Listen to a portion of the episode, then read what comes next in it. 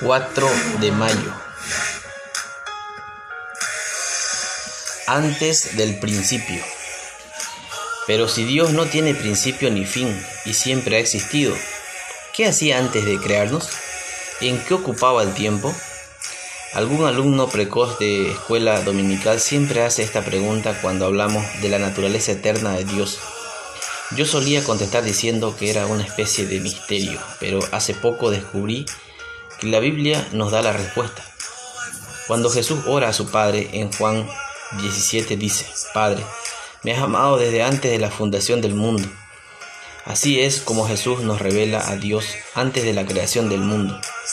El Dios Trino, Padre, Hijo y Espíritu Santo, compartía su esencia de amor cuando Jesús fue bautizado.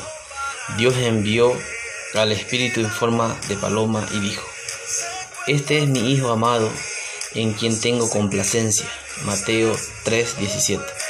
El aspecto más esencial de la identidad de Dios es estar, es este amor sin reservas y que da vida. Qué verdad tan maravillosa y alentadora sobre nuestro Dios, el amor mutuo y sin reservas de cada miembro de la Trinidad es la clave para entender la naturaleza de Dios. ¿Qué hacía el Padre antes del comienzo del tiempo? Lo que siempre hace, porque Dios es amor.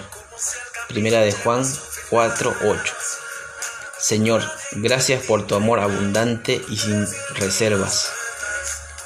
Somos creados a la imagen de Dios, quien ama y se relaciona con la humanidad.